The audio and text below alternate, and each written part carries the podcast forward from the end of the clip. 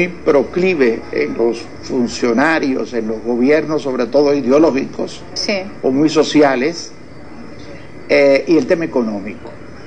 Toda una Europa preocupada por la economía, Estados Unidos, eh, cuidado con la economía, la economía es la base, con la economía combatimos la salud, con la economía salimos del tema de la salud. No podemos quebrar al país ni arruinar al venezolano, al latinoamericano, al, este, encerrándolo si tenemos alternativas en materia de salud. y, en eso, y en eso nos hemos seguido debatiendo.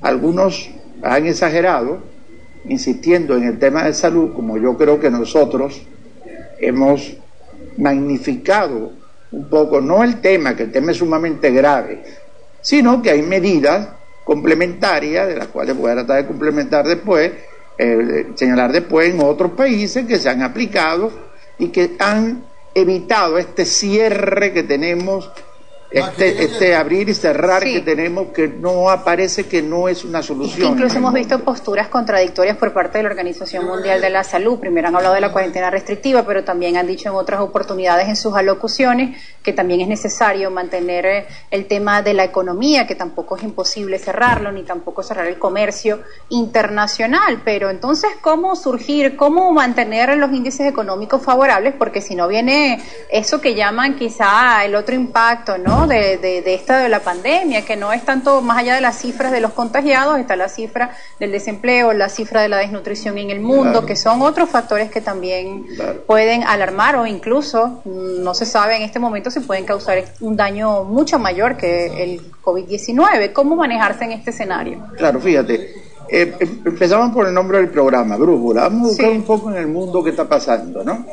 Bueno, en el mundo, Europa, los países del norte de Europa, los países asiáticos, vamos a decir parte de los Estados Unidos, se ha dirigido por el camino de las normas estrictas, de los horarios, de los turnos, de los días y de las rotaciones como tal no cerrar enteramente durante un tiempo determinado, que también se hizo en su momento para las cosas necesarias, sino gradualmente como, como tal, ¿no?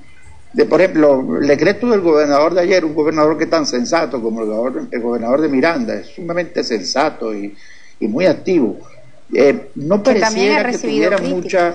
Es un daño para, para la actividad comercial, la angustia que tiene el, el, país que tienen los pueblos de América Latina por lo que está viviendo, tiene que contrarrestarlo su salud con el tema de sus ingresos. Entonces es un equilibrio que no es fácil llevar. Vamos a seguir la brújula de los países, de la Organización Mundial de la Salud, del mundo entero. Nosotros mandamos a todo el mundo para su casa a las 2 de la tarde, no utilizamos las tardes como se utiliza en muchos otros países. Podemos hacer dos turnos. Podemos abrir centros comerciales varias veces a la semana como está haciendo los países de Europa e incluso China o países todavía en medio de la pandemia como países de América Latina. Hay comercios que no han podido, lavandería, por ejemplo, comercios pequeños de una persona, donde las posibilidades sanitarias se pueden controlar de inmediato. no pueden tener actividad ninguna porque no les permiten porque las, las políticas ha sido cierro cuando se elevan a 600 casos y podemos llegar a mil, no tenemos que asustarnos. Y tenemos que prepararnos para llegar a mil casos diarios. Sí.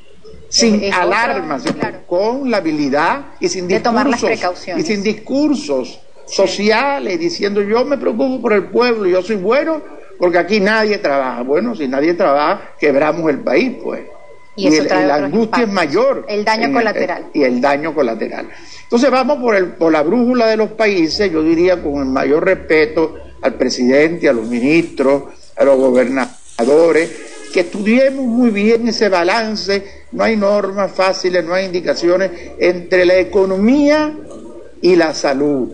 Y que tomemos los ejemplos de los países que mundialmente se están moviendo en esa doble posición con cierta flexibilidad, pero apretando las normas este, y, las, y las condiciones del metraje incluso para trabajar las personas por establecimiento y una serie de, de, otros requisitos y el tema, por supuesto, de la economía.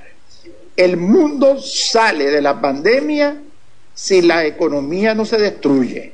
Es la economía la que lo va a sacar de la pandemia.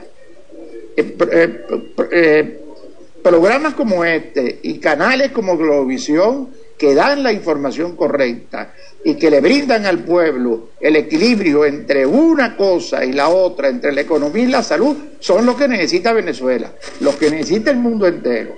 Pero es la economía lo que va, es la palanca para salir del tema de la salud.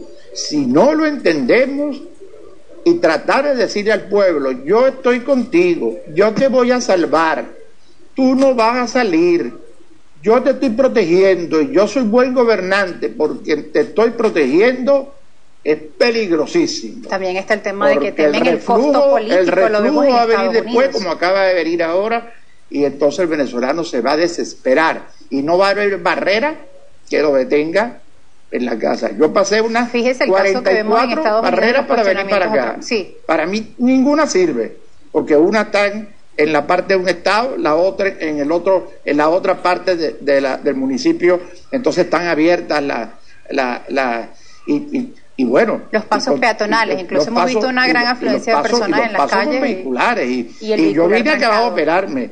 Te quiero decir, yo vine con todas las condiciones con las que no se viene un programa.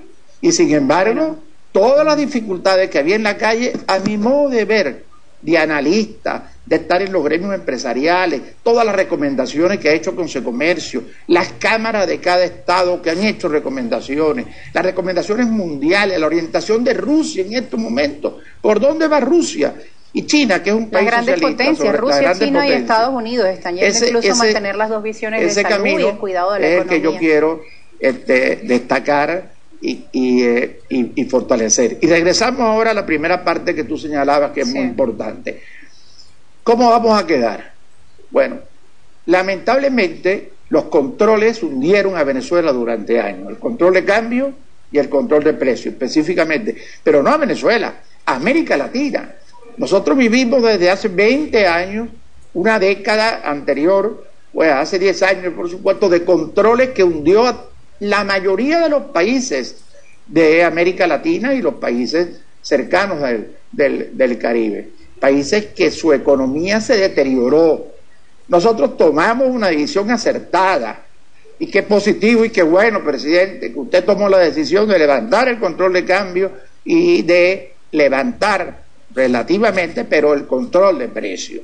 Eso permitió que la economía empezara a respirar en Venezuela, como en otros países, y a dolarizarse, con lo cual indiscutiblemente que empezó a mejorar la economía hasta la llegada de la pandemia, que es donde estamos. Claro, faltan los salarios. Hay quienes dicen que es mejor dolarizar la economía, ya empiezan las tendencias a inclinarse. Tenemos 38% de economía dolarizada pero en América Latina tenemos dolarizada casi el 59% de la economía. Así es, nosotros vamos a hacer una pausa. Eh, vamos a